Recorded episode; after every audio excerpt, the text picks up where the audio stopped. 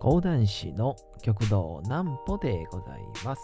皆様2月の25日も大変にお疲れ様でございました。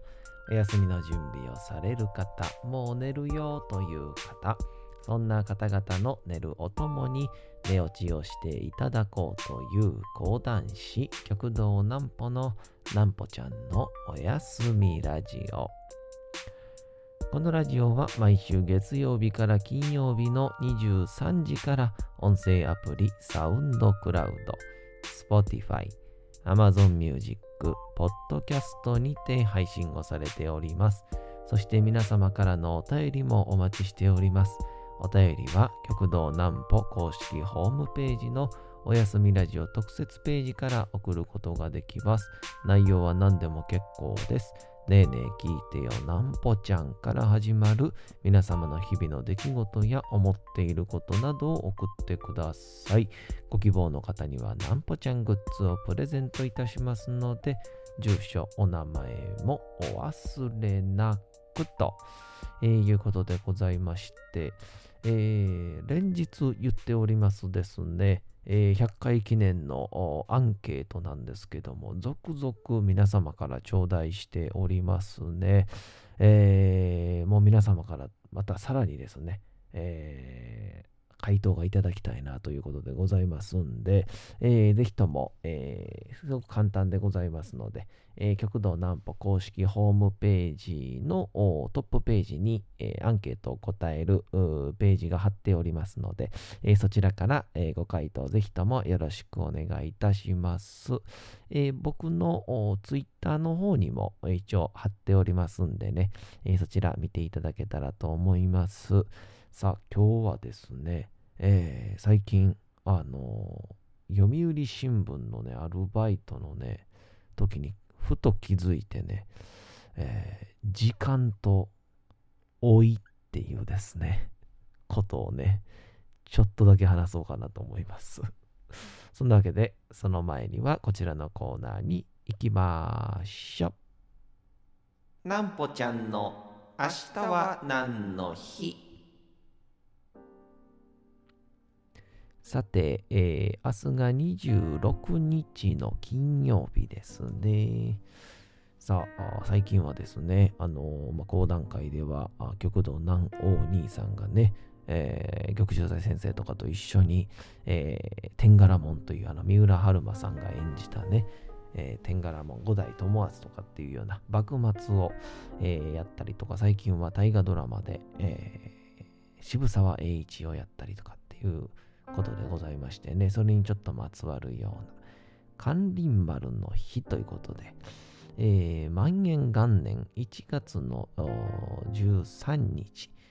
に、えー日米修好通商条約の批准書交換のため品川沖を出港しアメリカへ旅立った江戸幕府の軍艦関林丸が万元元年2月の26日にサンフランシスコに無事到着したことにちなんで制定された記念日ですと。だから大体1ヶ月半ぐらいはかかってるってことなんですね。関林丸に乗船をしていた勝海舟、福沢諭吉、中浜万次郎、通称ジョン万次郎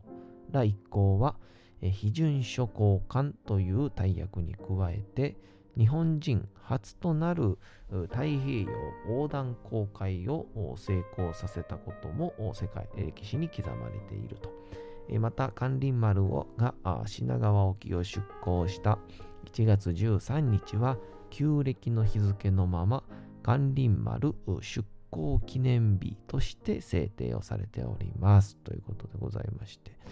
さあ余談でございますがちなみに1846年にアメリカで大衆向けに、えーアイスクリーム製造機械が発明をされたと、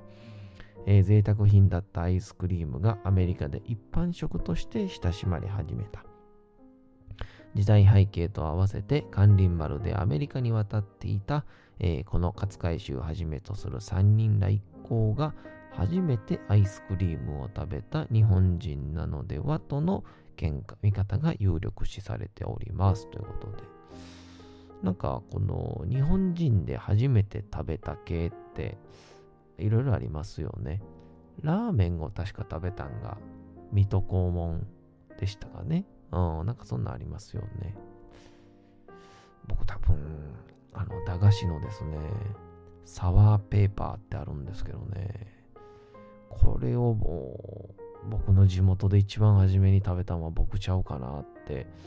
常に言ってるんですけどね。誰も基本的には信じてもらえないんですけど。語呂合わせにちなんだ記念日。包む、ラッピングの日、226で包むの語呂合わせにちなんで、放送商品などの企画販売を行っている株式会社包むが2月26日に記念日を制定している。最近どこの企業もこうやってなんかその記念日を制定するのはなんでなんですかね。記念日作っとけばいろいろやりやすいからなのかな。こう記念なんかこう総会とかなんやら。何月何日に向けて頑張ろうみたいな。やりやすいんですかね。さあそんなこんなで今日はちょっと短めでございましたがあのー、最近ですねちょっとあのー、読売新聞でね、えー、ずっと言ってるんですけど、ちょっとお手伝いしてまして、で配達ではなくて、記者さんとかのね、えー、お手伝いなんですけど、あのー、まあ、コピーしたりとか、ファックスしたりとかっていう、まあ、いわゆる、まあまあ、雑用というか、感じなんですけど、えー、それをやってる時に、あの、思いのがね、こう、ずっと動き回ってるわけじゃないんですよ。まあ、ラーメン屋さんとか、居酒屋の店員さんみたいに、ずっと動き回ってるわけじゃなくて、まあ、ここぞという時だけ、まあ、この時間だけは、一気に動くみたいな時間がちょこちょこっとあるだけで、それ以外は基本的には、まあ、ほぼ待機みたいな感じなんですよね。まあ、細かいことはなんか、あんま説明してもしゃあないなと思うんですけど、で、本当に最後の1時間とかって、もうほぼほぼすることないんですよ。たまになんかこう、記事のなんか下書きみたいなのがね、ファックスで送られてきたのを記者さんに渡すだけぐらいの、それがほぼすることないっていうぐらいの内容なんで、あのほぼ椅子に座ってるだけなんですよ。でも、めちゃくちゃ疲れるんですよね。これね、あのー、ちょっと本当にいろいろ調べてみて、でもわかんないんですよね、現状。なんでこんな疲れるのか。何もしてないのに。で、家帰ってきたら、もうなんか、一仕事終えましたみたいな、もう、くたくたになるまで修行してきましたみたいな、そんな感じのテンションにね、えー、なっちゃうんですよね。で、これなんでなんやろな、みたいな。で、これに関してはもう、現状ちょっとね、まだね、調べきれてないんですけど、じゃあ、なんでお前今話してんねんって話なんやけどなんですけどね。あの、そこの原因は分からずとも、えー、ちょっとね、興味深いこう記事を見つけて、あの、人間の感じる時間、まあ、言ったらみんなに共通して渡されてる24時間ではなく、感じている時間っていうものが、こう、精神的また脳、最終的には体のに、の、いわゆる老いであったり、えー、なんて言うんでしょう、うん、寿命とか、あとは、この、まあ、肌年齢とか、体の寿命に、この人間が感じている時間軸っていうのが影響をするっていうのが最近ちょっとね分かり始めたらしいんですよ。ちょっと分かりづらいですよね。だから、よくあの、さっき言うたみたいに、えー、すっごく長いなって感じてる時っていうのは、人間ってのは長いこと生きているんだと。で、逆に言うと、すっごい、あのー、楽しい時ってあるじゃないですか。で、あれ楽しい時って時が一瞬にして過ぎたりするじゃないですかね。ああいう時っていうのは、人間っていうのは、その短い分しか、あの、いわゆる置いてないんだと。うん、その時間しか生きてないんだと。だから、その、ああ、楽しかった、えー、一瞬で時が過ぎたっていう時間を過ごしてる時間が多ければ多いほど人間はあ若く入れるんだっていうそういうような最近ねこう研究結果が出たらしくて。あでも確かにそれはそうやなと思いましてね、えー、なんかこう目まぐるしく動いてる時っていうのは時間が確かに短く感じるけどなんか体がねえー、どこか生き生きとするというか、でもこう、目まぐるしく動く日々が結構大変だと、これがまだ1年続くんだとか、これがまだ半年とか、まだ3ヶ月あるやんみたいな感じで、えー、日々長く感じると。1年が2年にも3年にも感じたのようなそういうような時っていうのは本当に2年3年体が置いているんだっていうことらしいんでね。っていう意味で、えー、この、なんて言うんでしょう、えー、あの、この僕における読売新聞は、僕の老化を進めてるんじゃないかなっていう、その講談師があの、読売新聞の悩み事をですね、ここで喋ってしまうという。でも、これですね、もう一個ね、別のね、話があるんですね。それ何かっていうと、あの、旅行理論っていう、みたいな名前なんですけど、えー、よくね、言うじゃないですか。あの、遠足とかって、えー、行くまでの時間が非常に長く感じると。行くまで、か出発から到着までは、行きはすっごく長く感じたのに、帰りはものすごく短く感じるっていう。あれは、えっ、ー、と、結構有名だ、もともとの有名だったのは、帰り道は、えー、どこでも知ってるからっていう、一回経験した道だから帰りは、えー、短く感じるんだと。あ、ここ通ったな、あそこ通ったな、ここ通ったなっていうのがわかるっていう。だから短く感じるんだっていうのがよく言われてたらしいんですけど、でこれはもちろん、なんて言うんでしょう、正解らしいんですけどね。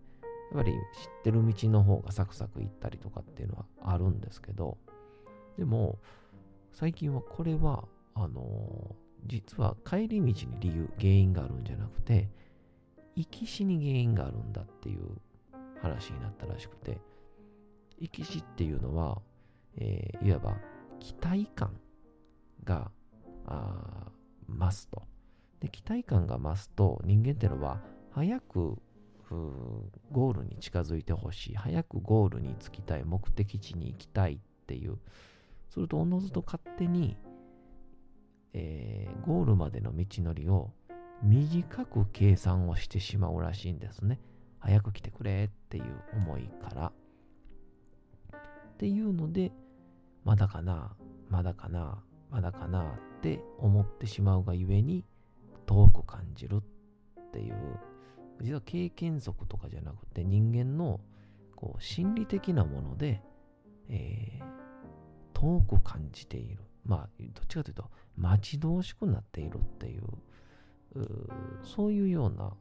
あ働きなんですっていう話をね、こうね、えー、新しい話で出たらしいんですよね。でここのタイミングでは、時間は長く感じてるはずなんですよね。だから、もともと言った人間が長い時間を感じたところは、その分体が置いていってるっていう、老化しているっていうのと、ちょっとね、当てはまらなくなるんですよ。うん。で、これをさらにね、もう一個、あのね、やってたのが、まあ、これはもう島田紳介さんが言ってたんで、まあ、別に科学的なことはどうなのかわかんないけど、でも確かにそうやなと思うのが、人間はあのいろんな経験をすればするほど、まあ、人生って多分折り返しはないからずっとまっすぐずっと未開の地を進んでるわけなんですけどでも同じような道ってのはたくさんあると。だから同じような道を見るとああこんな感じかって言っていわゆる刺激みたいなものがなくなっていくと、うん、だから、えどんどんどんどん時間が短く感じていくっていう。でも、小学校の時とか、中学校の時、10代の時、えー、夏休みまであと何日とか、誕生日まであと何日とか、えー、あの子とのデートまであと何日とかっていうように、毎日のようにこう、カレンダーが穴が開くほど見つめていたあの頃っていうのは、時がすごく長く感じたと。だから、人っていうのは、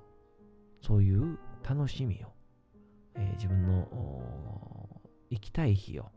たくさん持てば持つほど、楽しみを持てば持つほど人生っていうのは、えー、長く生きることができるんだよっていう、その、ここでね、なんか絶妙にこう、ちょっとゴールが見える感じがしません？なんか。あの、さっきまではえー、長く生きてしまっているっていう、うん、なんていうんですかね。長い時間感じる、つまんないな、退屈だなって言って長く感じてしまって、えー、いつの間にか体が置いていくっていう。でも、この今の先っていうのは、確かに時間は長くなっているんだけど、自分があえて長く生きようとしているっていう、まあ、10代の子にそんな本能はない、そんな、なんて言うんでしょう、考えはないんでしょうけど、長く生きるために、あの子とのデートを設定したみたいな、そんなないと思うんですけど、えー、その、いわば、楽しみとか、ゴールとか終わりというものに対して、自分自身がえー、受け身の状態でのゴールなのか、えー、能動的な自発的なゴールなのかによってこの長いという考え方は、えー、体に毒にも薬にもなるっていうまあ毒にもなるし薬にも変わるっていう長いというこの考え方は。っていうですねちょっとこのふと今日のね、朝にね、チャップリンの映画見ながら思ってたんですよ。あの、今日に関しては僕は、勝ち組ですね。うん。時間という考え方を、チャップリンを見て感じるっていう、今日は僕は勝ち組だと思いますで。思ったんで、ちょっとね、今ね、その、これ読売新聞の、その空いた時間みたいな、長い時間みたいなのを、こう、自発的にね、捉える、自発的に望む、そういうようなですね、何か方法はないかな、みたいな感じのをね、ちょっとね、考えてるので、えー、まあ、おそらくこれ聞いていただいている方は、まあ、まあ、ほとんどの方がですね、えー、もしかしたら普通に、えー、サラリーマンとか、えー、パートをやってたりとか、アルバイトって方もいらっしゃると思いますから、ぜひともですね、えそういうちょっと合間の時間みたいなのを楽しむ方法をですね、もしよかったらお便りで教えていただけたらなぁなんて思ったりもいたします。えー、そんなわけでございまして、今日はそんな時間の話をいたしました。それではお次のコーナーに行きましょう。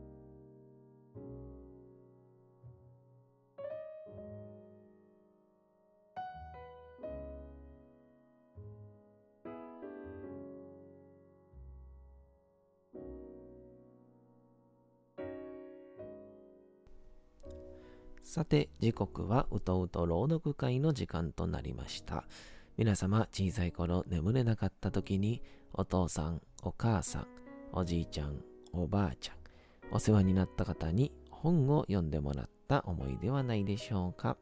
なかなか眠れないという方のお力に寝落ちをしていただければと、毎日美しい日本語の響きで綴られた様々な物語、小説をお届けしております。さて、本日もお読みいたしますのは、芥川龍之介のチャンスでございますね。さあ、この芥川龍之介、僕は女性に、何て言うんでしょう、うぬぼれたことはないみたいな、えー、ことを喋り始めました。えー、今後、この恋愛というものを、愛というものを芥川龍之介どう捉えていくんでしょうか。えー、前が気になる方は、えー、バックナンバーがございますんで、そちらを聞いてください。それでは本日もお楽しみください。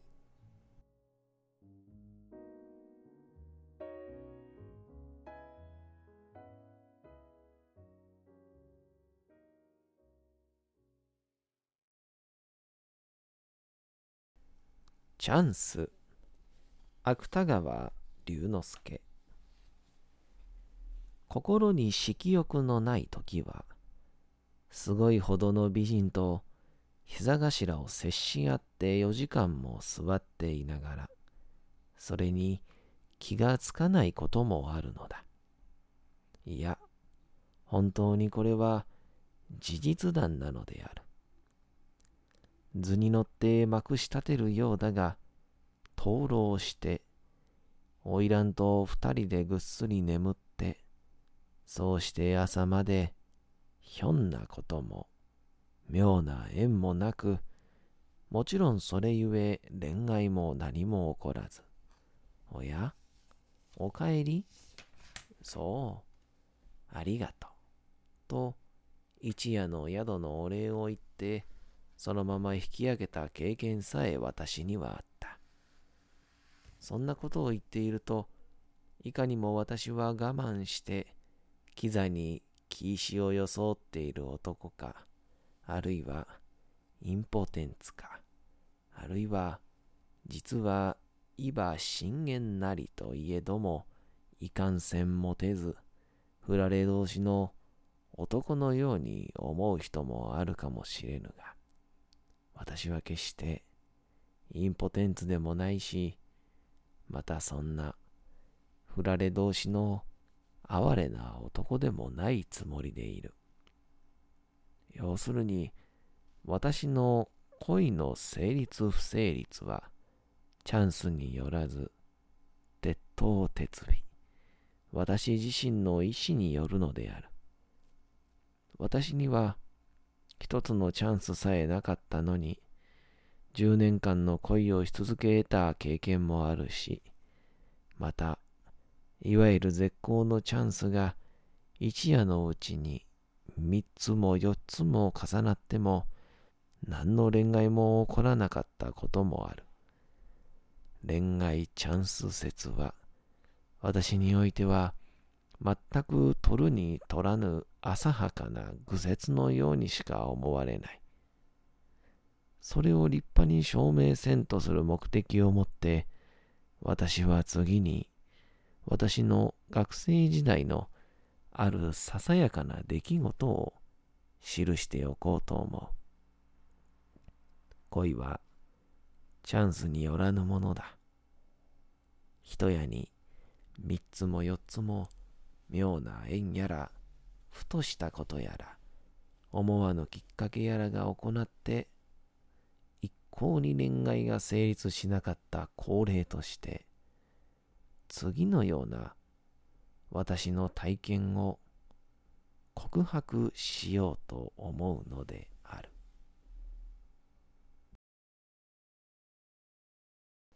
さて、本日もお送りしてきました、なんぽちゃんのおやすみラジオ。改めてにはなりますが、このラジオは毎週月曜日から金曜日の23時から音声アプリサウンドクラウド、Spotify、Amazon Music、Podcast にて配信をされております。そして100回記念のアンケートを皆様から募集しております。えー、なんぽちゃんの公式ホームページのトップページにその URL が貼り付けておりますので、そちらから回答ができます。だいたい、えー、2、3分から4、5分で、えー、終わる内容となっておりますので、えー、ぜひぜひご回答のほどよろしくお願いいたします。えー、なんぽちゃんへ一言みたいなところとか、えー、朗読でこんな本も読んでほしいみたいなのも、ぜひとも募集しておりますので、えー、何卒よろしくをお願いいたします。というわけでございまして、皆様2月の25日も大変にお疲れ様でございました。明日も皆さん、街のどこかでともどもに頑張って、夜にまたお会いをいたしましょう。なんぽちゃんのおやすみラジオでございました。それでは皆さん、おやすみなさい。すやすやすやーん。